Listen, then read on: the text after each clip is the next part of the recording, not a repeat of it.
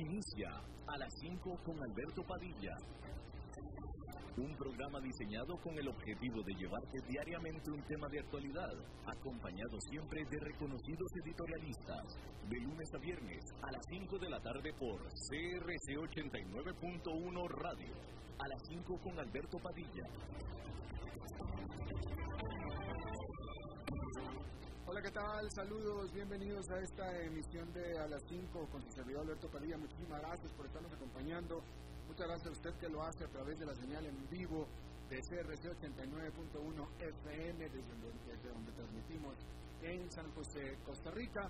Muchas gracias a los que nos escuchan en la versión grabada de este programa, en la repetida, en la repetición.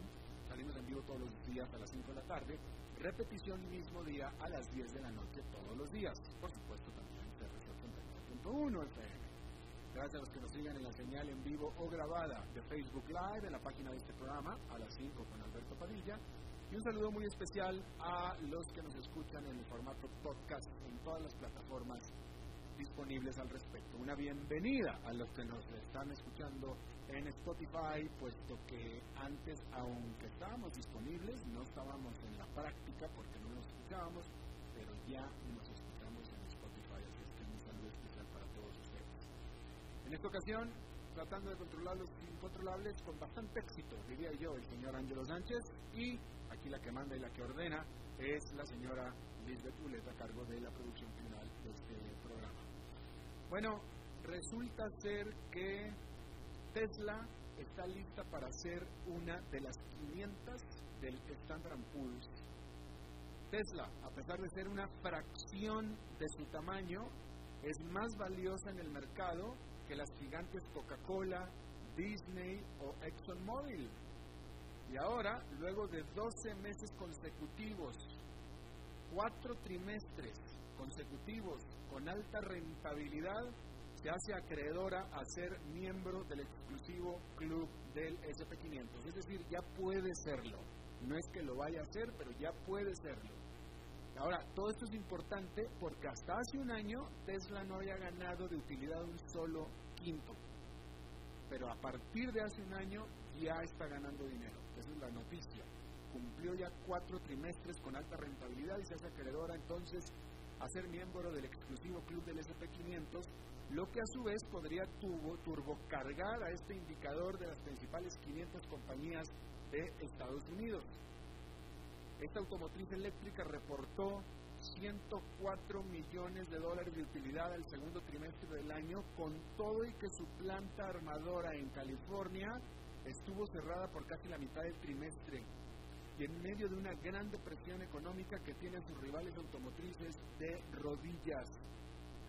Las acciones de Tesla han ganado más de 280% en lo que va del año, con los inversionistas poniendo su fe en su fundador y presidente, Elon Musk, quien tiene el compromiso de hacer que el mundo, en el mundo, los automóviles eléctricos sean la regla y no la excepción. La expectativa de que Tesla fuera a ser incluida en el SP500 hizo acelerar aún más a sus acciones. Si Tesla ya fuera hoy parte del indicador, sería la acción de mejor desempeño de las 500 y sería también la empresa número 14 como la más valiosa del conjunto del indicador. Tesla y Elon Musk forman ya una especie de culto entre sus seguidores que en realidad son más como fanáticos como los que tiene Apple y Steve Jobs. Sin embargo, no todo es miel sobre hojuelas. Hay no pocos riesgos, inclusive peligros. Tesla es en la práctica una sardina nadando en el océano entre tiburones que en cualquier momento se la pueden comer sin tener siquiera que perseguirla ni acecharla.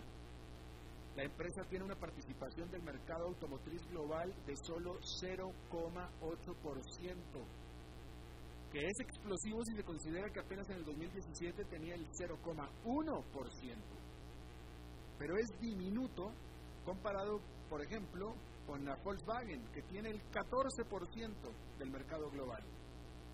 La lógica dice que si cualquiera de las grandes automotrices, la Volkswagen, la Toyota, Honda, la General Motors, se ponen serias en producir e impulsar automóviles eléctricos, aplastarían en el acto a Tesla.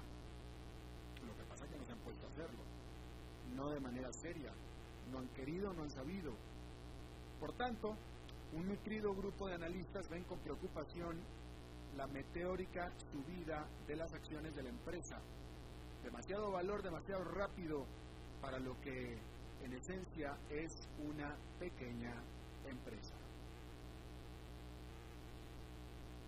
Bueno, el precio de la plata ha venido explotando y esta semana alcanzó su nivel más alto en siete años, impulsado por una caída en el dólar y tasas de interés en sus niveles más bajos de la historia, que hace que los inversionistas salgan corriendo a buscar inversiones más seguras y estables. Solo en esta semana, la plata ha explotado 18%, alcanzando los 23 dólares 24 centavos la onza. En el año, el precio de la plata ha ganado 28%. El desempeño de la plata ha sido superior incluso al del oro, el cual también está acercándose a su nivel máximo histórico de 1.920 dólares la onza que alcanzó por primera vez en el 2011. Actualmente está en 1.882 con 34, una ganancia de 24% en lo que va del año.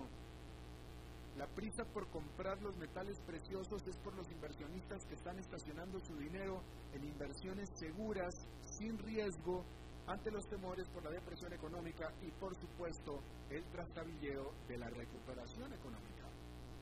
Asimismo, la debilidad del dólar abarata al oro y plata para los inversionistas internacionales y las bajas tasas de interés hacen menos atractivos a otras inversiones también seguras, como por ejemplo los bonos del Tesoro estadounidense. Hay que decir que por el lado de la demanda, la plata es muy utilizada en los automóviles eléctricos y también en las alternativas de energía renovable, por lo que eso debe también estar ayudando a impulsar el precio. De hecho, el 50% de la demanda por plata viene por parte de compradores industriales.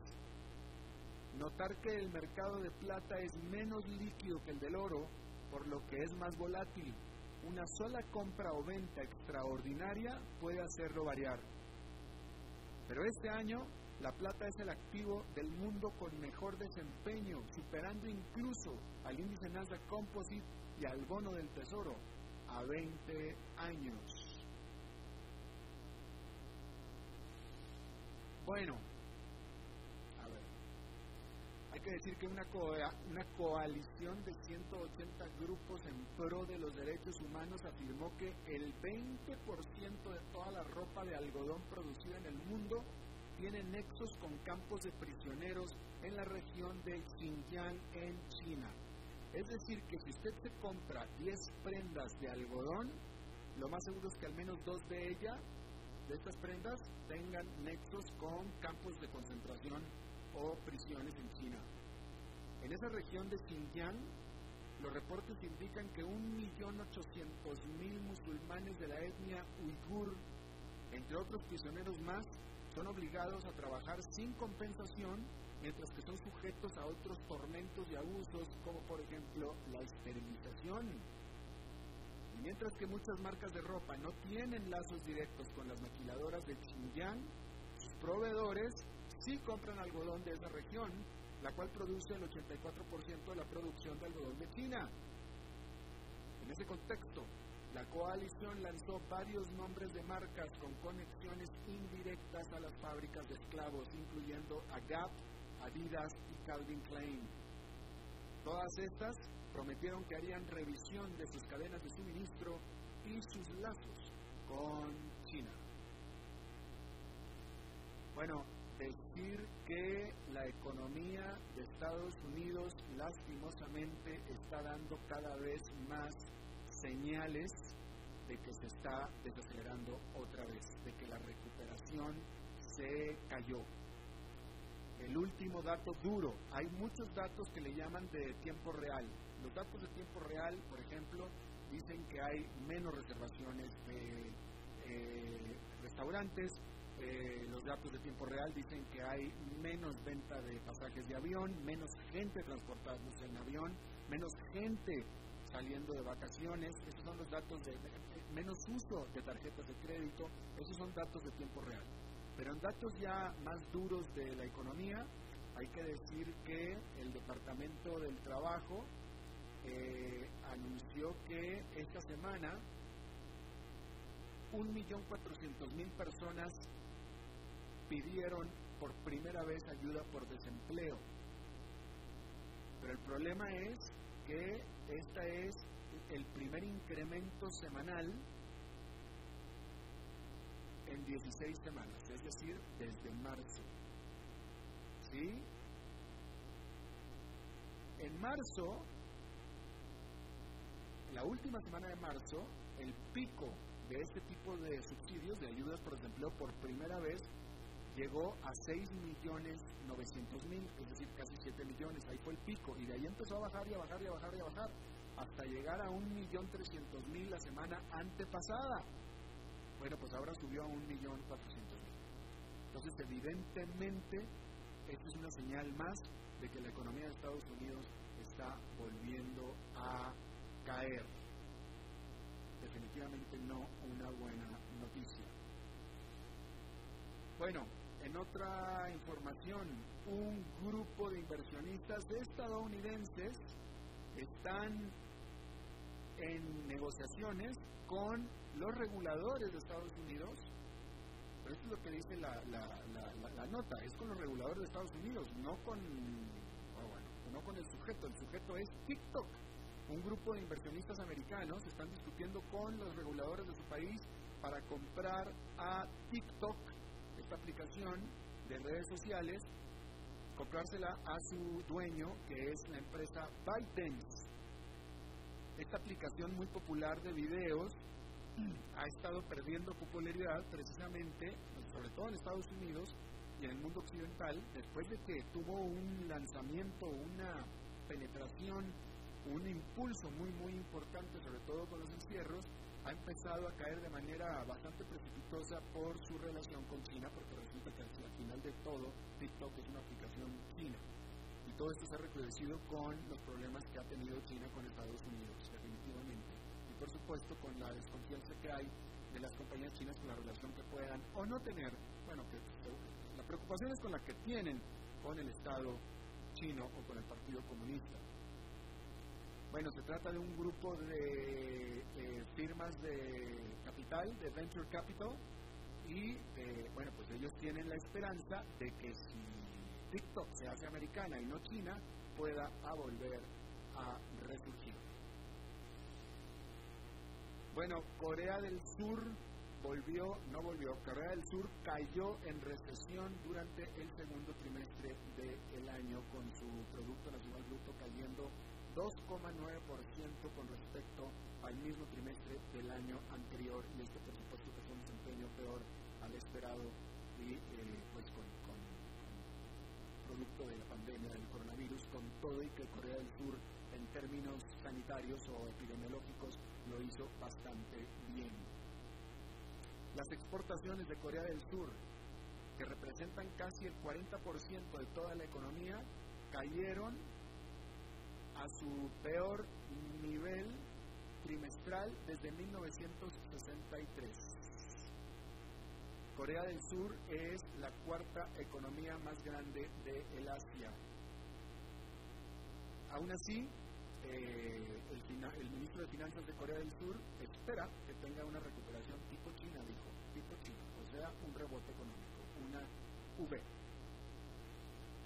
En temas del coronavirus, hay que decir que la farmacéutica Pfizer, la gigante estadounidense, y la alemana BioNTech anunciaron un acuerdo por 2 mil millones de dólares con el gobierno de Estados Unidos para que le compren su eventual eh, vacuna contra el COVID-19. Si esta eventual vacuna que se está desarrollando, pero si se llega a concretar, entonces, el Estados Unidos va a recibir 600 millones de dosis, las cuales serían gratis para el público. Esta vacuna de nuevo está en desarrollo, pero sin embargo las compañías Pfizer y BioNTech esperan producir unas 100 millones de dosis eh, para diciembre, si es que todo sale como debe salir. Bueno, con respecto al coronavirus, ¿por qué los contagios del COVID-19 están subiendo tan rápido en países como Estados Unidos o también como en Costa Rica? Por segunda vez, es decir, este resurgimiento de los casos del coronavirus. Bueno, la explicación obvia es que cuando se abrieron los encierros, la gente comenzó a salir y a juntarse. Esa es la fácil, ¿no? Pero eso no explica toda la realidad. En Estados Unidos, a mediados de junio, las infecciones se cuadruplicaron en cuatro semanas. Usando la información de las torres de telefonía celular, otra vez de nuevo, datos de tiempo real, se pudo comprobar que en Estados Unidos el movimiento de las personas se incrementó desde abril solo de manera lineal y gradual. Bueno, pues la explicación de la súbita explosión de los contagios tiene que ver con la progresión geométrica, es decir, 1, 2, 4, 8, 16, 32, etc. El radio de infección de una persona es que ésta infecta a otras dos. Entonces esas dos infectan a cuatro, estas cuatro a 16, etc. A menos de que se haga, que se logre disminuir la tasa de infección, la progresión geométrica explota rápidamente. 256, 512, 1024, etc. Todo esto significa que cuando el virus está presente, aún un poco de actividad social hace que las infecciones se disparen. No se necesitan grandes concentraciones de gente sin cubrebocas para lograr esto. No se necesita. Claro que eso lo empeoraría. Pero con un solo grupito que esté ahí y que esté el virus presente, ¡boom! De tal manera que el objetivo es clarísimo, a pesar de las dudas, y es aplastar la propagación de las infecciones a un nivel manejable. Bueno, esto no causa dudas, es decir, yo creo que todo el mundo sabe que hay que aplastar la propagación de las infecciones a niveles manejables. En lo que hay dudas es en la única solución que hasta ahora se conoce. Y la única solución que hasta ahora se conoce para eso es los encierros. Desafortunadamente. Y así de canijo es este coronavirus, desafortunadamente. Y ese es el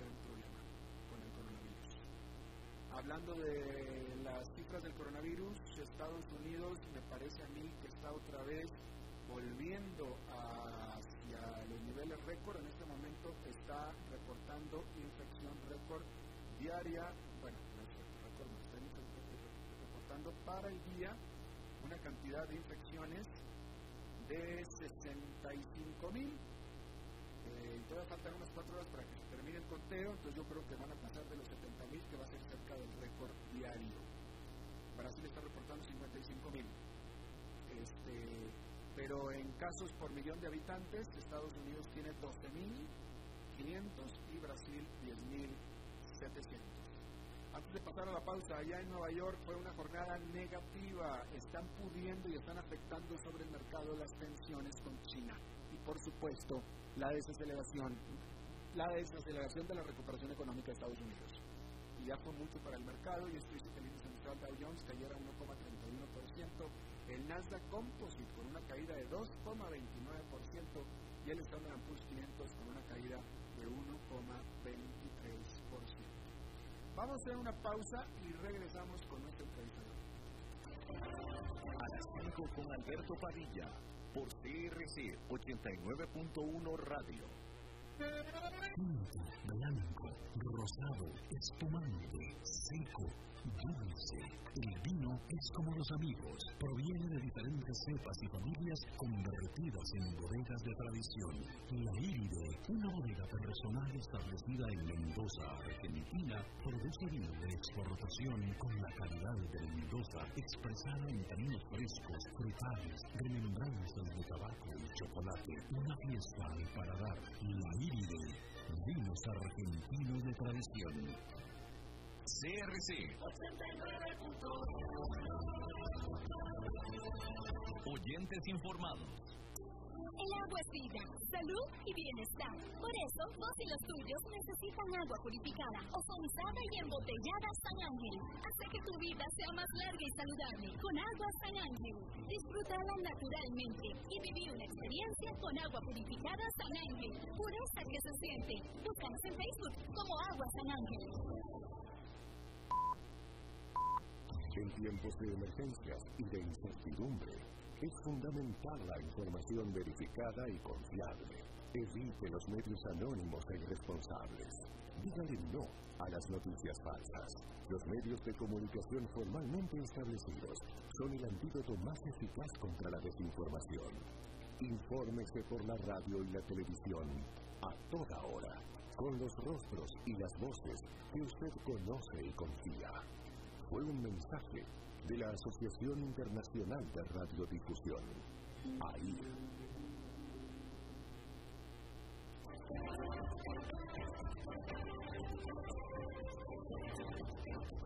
Seguimos escuchando a las 5 con Alberto Padilla. Bueno, muchísimas gracias por estar con nosotros. Eh, déjenme le cuento, voy a hacer un poquito de preámbulo para la entrevista que tengo continuación. Eh, de manera casual, el fin de semana me puse a ver esta nueva serie que acaba de aparecer hace unos días nada más, no más de una semana en Netflix, eh, que se llama en inglés Down to Earth y creo que en español se llama Con los pies en la tierra que es una eh, documental, una docuserie eh, eh, presentada por el actor Zac Efron.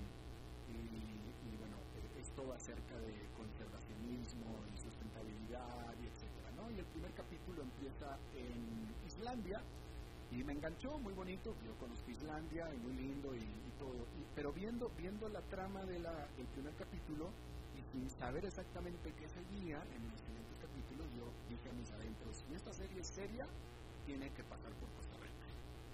Y bueno, dicho y hecho que el tercer capítulo es justamente sobre Costa Rica. Entonces ya ahí realmente ya estaba yo enganchado viéndolo. ¿Y dónde que en Costa Rica van a, a la que es mi playa favorita en Costa Rica, donde a mí me gusta mucho pasar y he ido muchas veces, que es Puerto Viejo? Y me causó eso pues mucho, mucho orgullo, ¿no? Y, y dónde que en Puerto Viejo van y visitan a mi buena amiga y que voy viendo ahí que aparece con Zac Efron, mi buenísima amiga, Encarnación García, mejor conocida como Encar García, toda una presencia, toda una líder social, diría yo, en Puerto Viejo, pero sobre todo una líder en rescate de animales en peligro, en todo tipo de peligro. Encarnación García es la fundadora y la encargada del Jaguar Rescue Center, el centro de rescate jaguar, a donde está Efron y el equipo pues dedicaron una buena parte de este capítulo. Mi querida Encar, ¿cómo estás? Hola Alberto. ¿Cómo vas? Muy bien, súper bien. Gracias por la invitación y, buenas tardes a todos los oyentes. Eh, bueno, y Encar, Encar es de las pocas personas que hemos entrevistado por segunda vez aquí en el programa ya van a ser casi dos años de la primera vez que te entrevistamos en Y bueno, felicidades porque para mí fue toda una sorpresa verte ahí en el documental de Netflix, así es que eh, eh, me, parece bastante justo. Bueno, pues para nosotros también fue una sorpresa, imagínate eh, que estamos aquí en medio de la selva, siempre rodeados de animales y, haciendo lo que nos gusta cuando nos llaman de Hollywood, que viene un actor tan...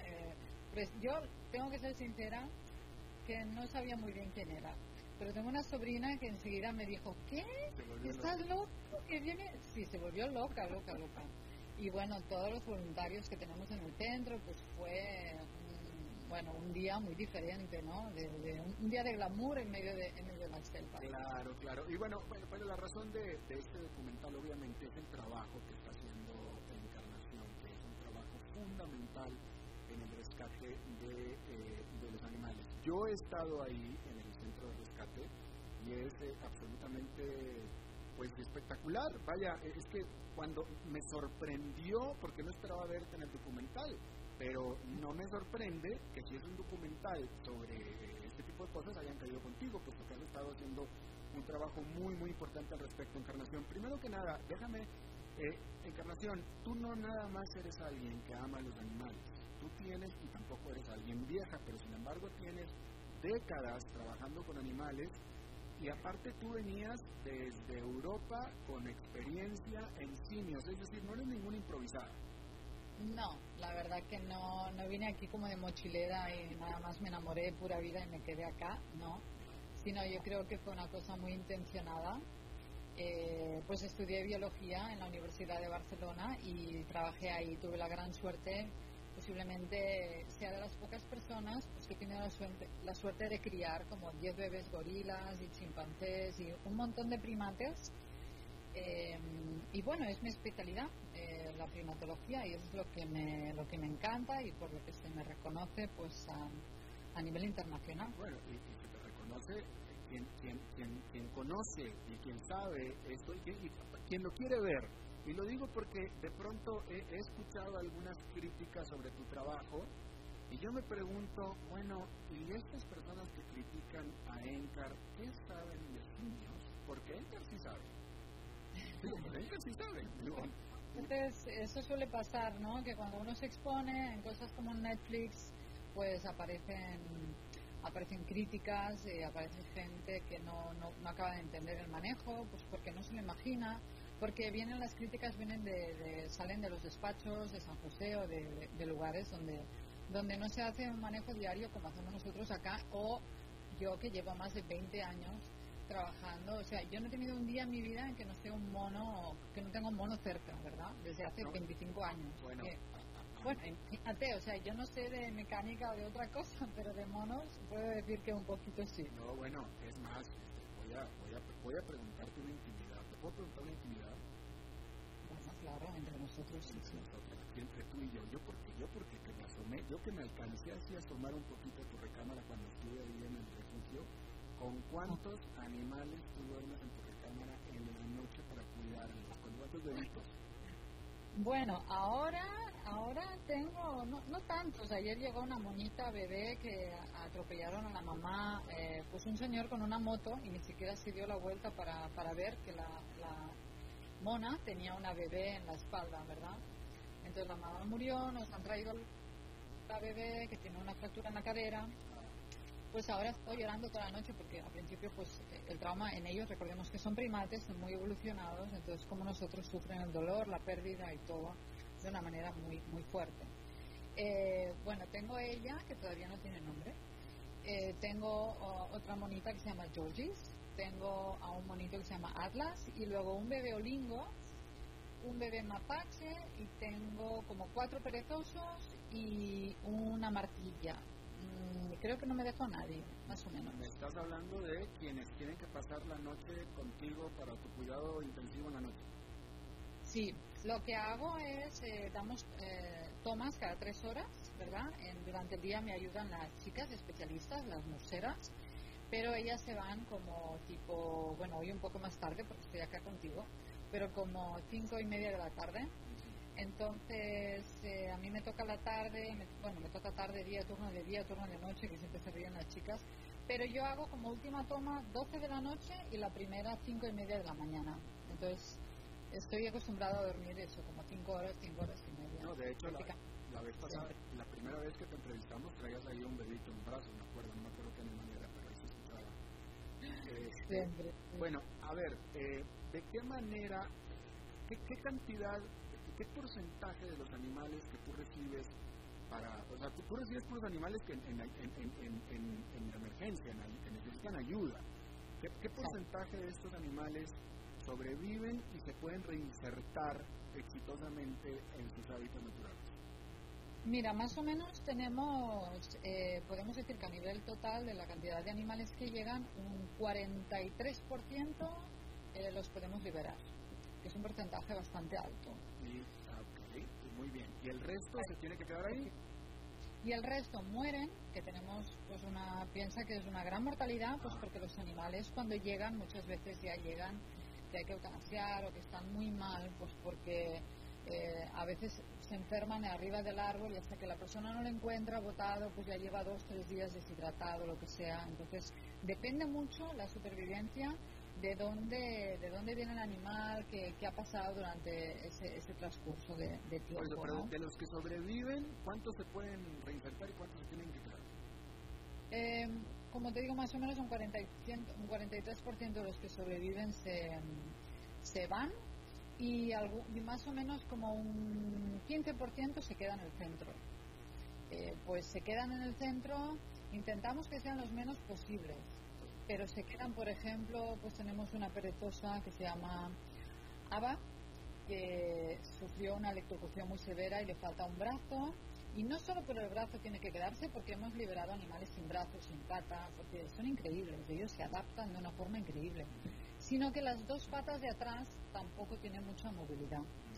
Y era un caso complicado, porque a veces uno dice, vale la pena salvarle la vida a un animal que sabes que se va a quedar, que no va a caminar nunca bien, pero estaba embarazada.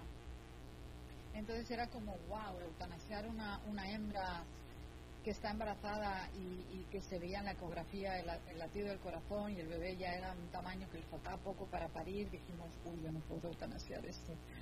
Entonces, bueno, dejamos la mamá y, tuvo a su bebé y, bueno, la mamá súper bien, la verdad que está en una instalación pues pues bien, con sus, eh, hojas, siempre tiene su comida y todo, es muy querida por el centro y es pues eh, uno de nuestros símbolos más importantes. Así que tomar decisiones entre el veterinario y yo como bióloga regente y los cuidadores no siempre es fácil.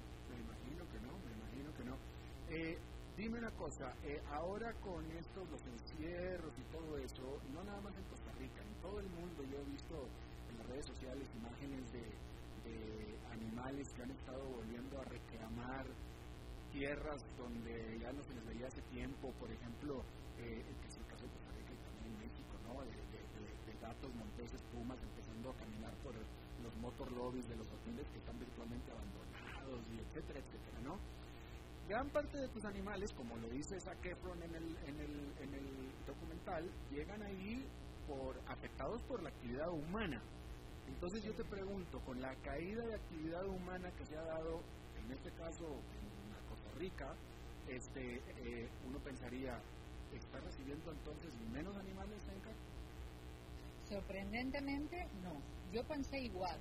Digo, bueno, ahora que es la actividad humana, ¿verdad? Pues no sé, habrá menos atropellos y menos esto. Y, pues no.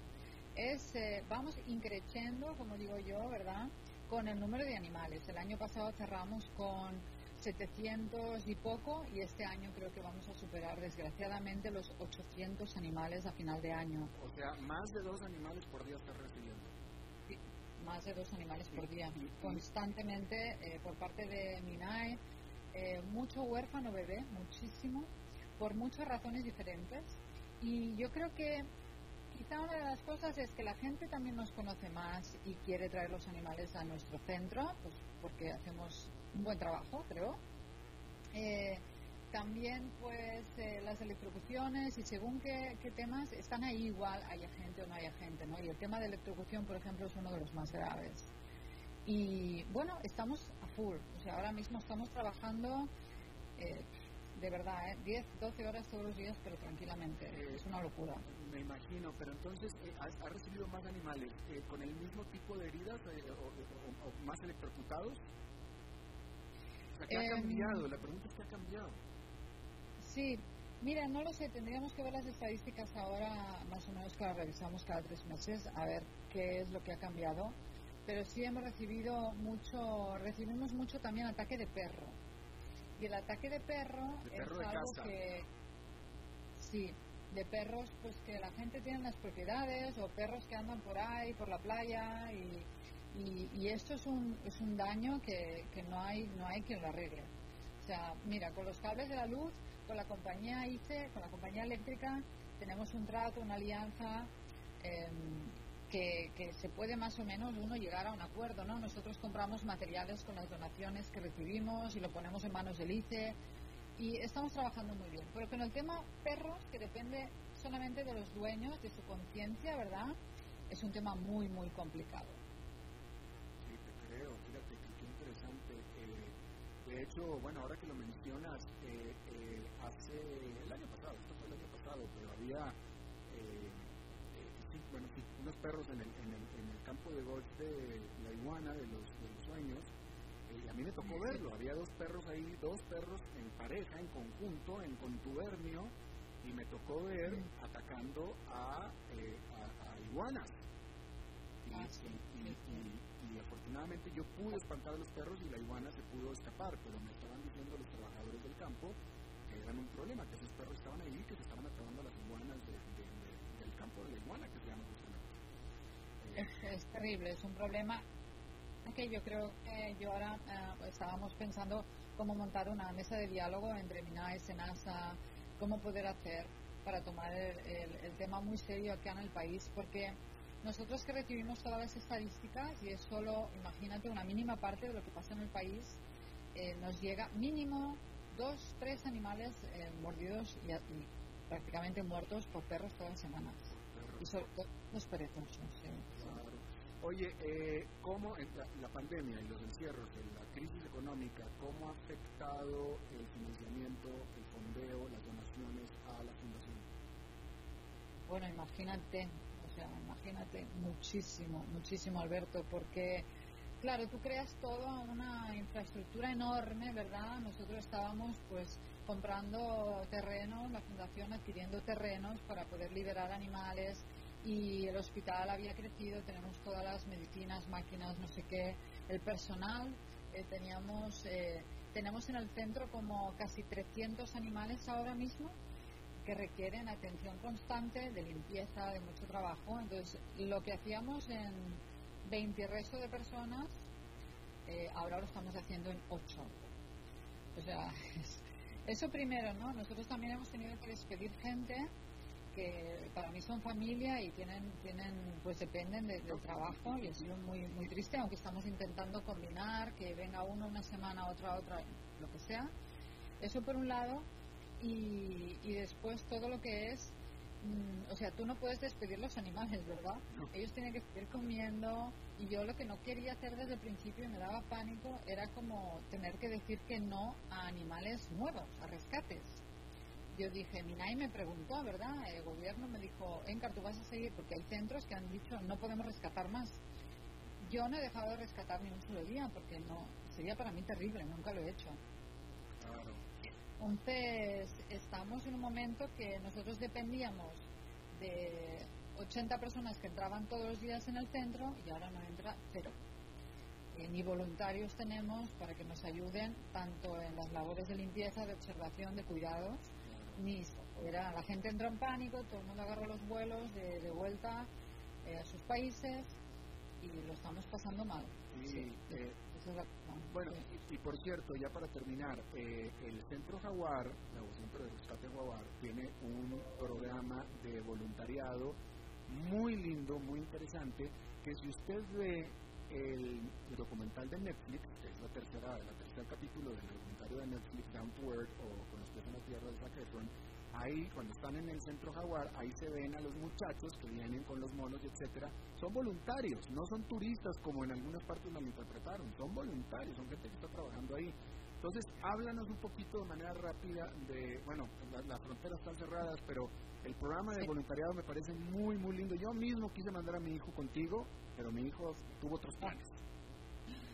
Bueno, son voluntarios y voluntarios de los que se quedan mínimo ocho meses o un año, que de estos también hay, que no hay que los no hay que los saque de aquí, ¿verdad? Vienen y se quedan. Eh, los que manejan monos, ¿verdad? Porque es como un tema más complicado, eh, necesitan una relación espacial, especial con el mono. Entonces, bueno, cada voluntario, un voluntario mínimo tienen que quedarse, nosotros les pedimos un mes, un mes mínimo.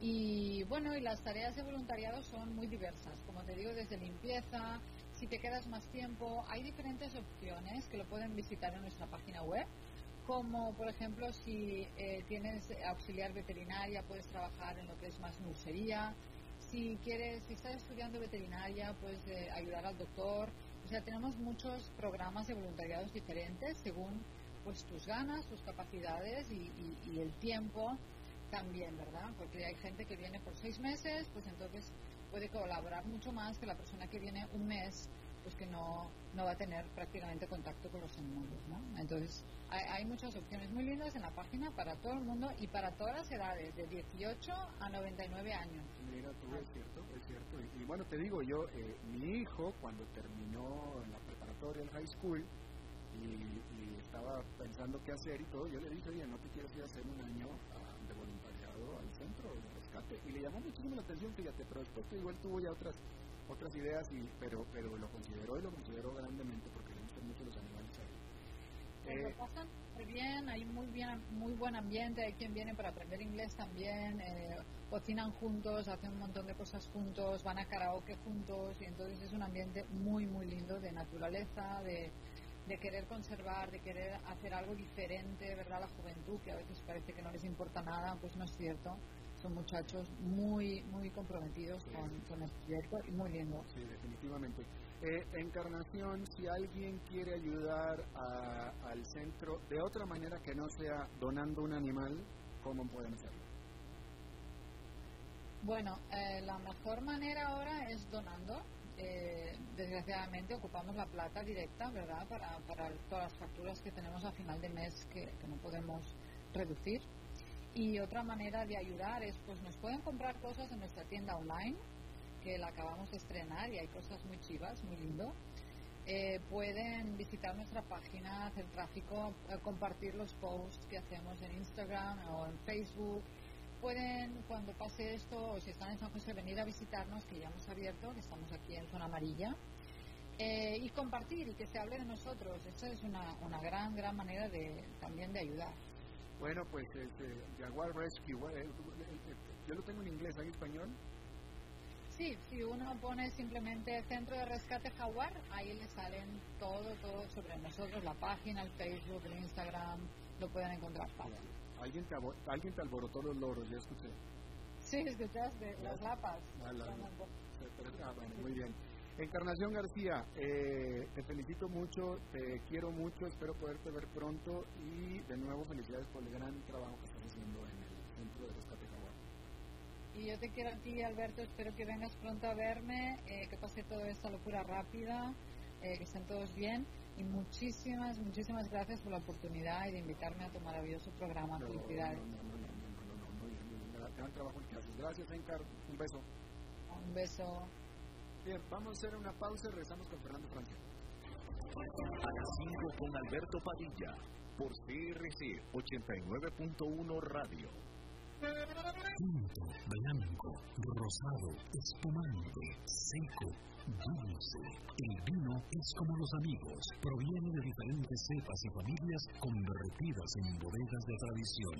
La Iride, una bodega personal establecida en Mendoza, Argentina, produce vino de exportación con la calidad de Mendoza, expresada en vinos frescos, frutales, remembranzas de tabaco y chocolate. Una fiesta al paladar. La Iride, vinos argentinos de tradición. CRC. Oyentes informados. El agua es vida, salud y bienestar. Por eso, vos y los tuyos necesitan agua purificada, ozonizada y embotellada San Ángel. Hace que tu vida sea más larga y saludable con agua San Ángel. Disfrútala naturalmente y vivir una experiencia con agua purificada San Ángel. Pureza que se siente. Búscanos en Facebook como Agua San Ángel.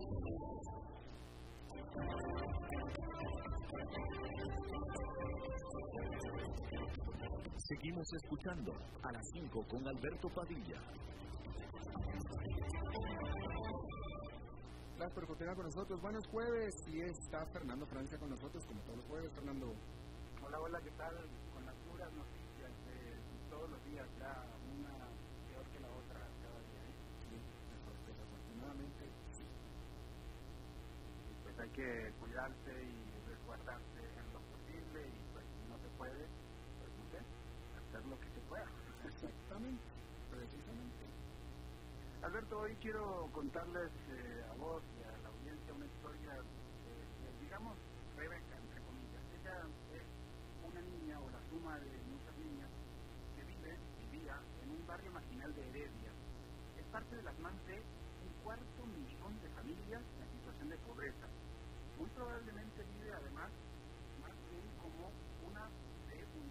millones, pero de personas que viven en pobreza extrema.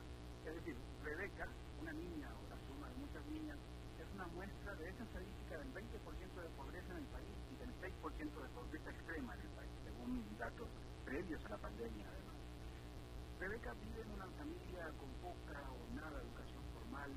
En realidad no sabemos si vive en el seno de una familia o vive entre gente que se ha juntado en algún caserío o vivía.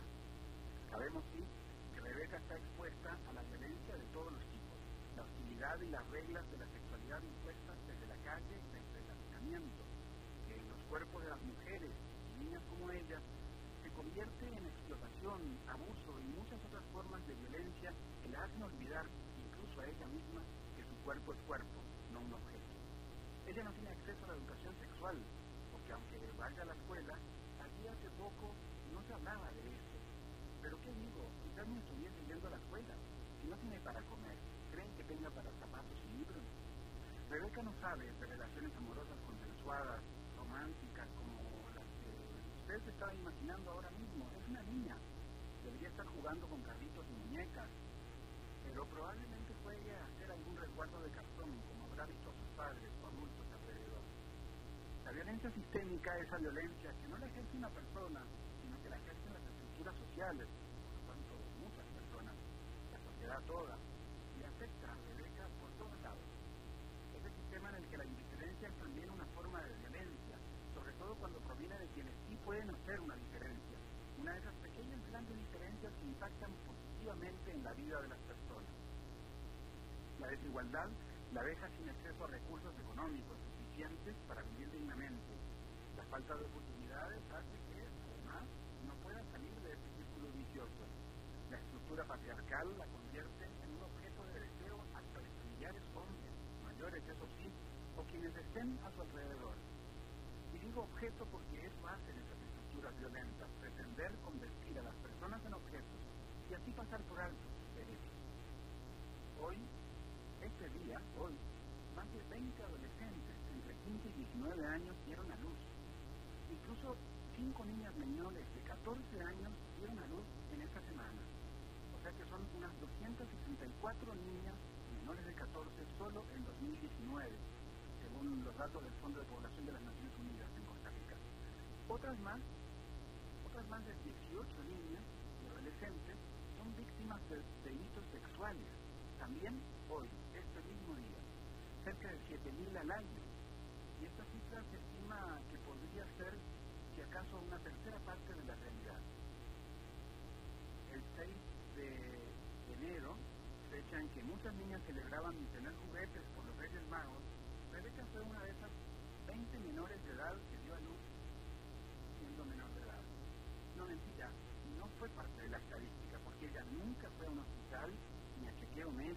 control prenatal.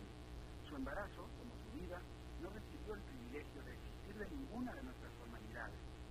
La ley y el sentido común nos dicen que Rebeca fue violada es que tenía menos de 13 años. Cuando cualquier relación sexual con una niña menor de 13 años es violación. Sería también delito si tiene entre 13 y 15, mientras que la otra persona sea 5 años mayor, y sería delito también si tiene entre 16 y 18, si la otra persona es 7 años mayor. Hoy los noticieros nos hablan sin mayor contexto, sin mayor explicación, en cuatro escuetos párrafos, que una niña como Rebeca irá a prisión 15 años, casi toda su vida, por haber matado a su hijo al nacer ese 6 de enero. Le debemos a Rebeca y a ese bebé, que vivió apenas algunos minutos, muchas explicaciones. ¿Quién mató al niño? Rebeca, sí, pero ¿qué para ponerla en esa situación? ¿Qué otra cosa podía hacer Rebeca? Probablemente no sabía qué hacer, ni cómo darle de comer, ni cómo incluso callarlo, ni hablemos de educarlo. Posiblemente el bebé podría haber muerto horas después por condiciones insalubres, pero antes de que eso sucediera, Rebeca tomó una terrible decisión. Para nosotros, personas con privilegios, sentados en nuestros carros, en nuestra habitación, era fácil decirle qué hacer. Pero Rebeca no tenía ni información, ni contactos, ni red de apoyo, ni comida, ni ropa, ni lugar para vivir, posiblemente. Parece ficción, pero lo aficionado aquí es el nombre de Rebeca, lo demás son datos de la vida de innumerables niños en la realidad costarricense, incluso posiblemente Rebeca. Pero aún cuestionan por qué es diferente ser hombre que ser mujer en esta sociedad en cuanto a oportunidades o libertad para vivir. ¿Por qué debe haber políticas específicas por parte de la población si los problemas son generales? Al Hace unos días, profesional sancarleña fue asesinada en un hotel. Hace unos meses, una niña, una adolescente, fue empujada a una decisión incomprensible, a matar al producto de una posiblemente violación también. Costa Rica está lejos de ser el país de oportunidades que nos han prometido todos los políticos desde que necesitan hacer promesas para llegar al poder. Como sociedad debemos al menos repensar qué podemos hacer para no crear esos espacios de desesperación que convierten en agresora a una víctima. No olvidemos que la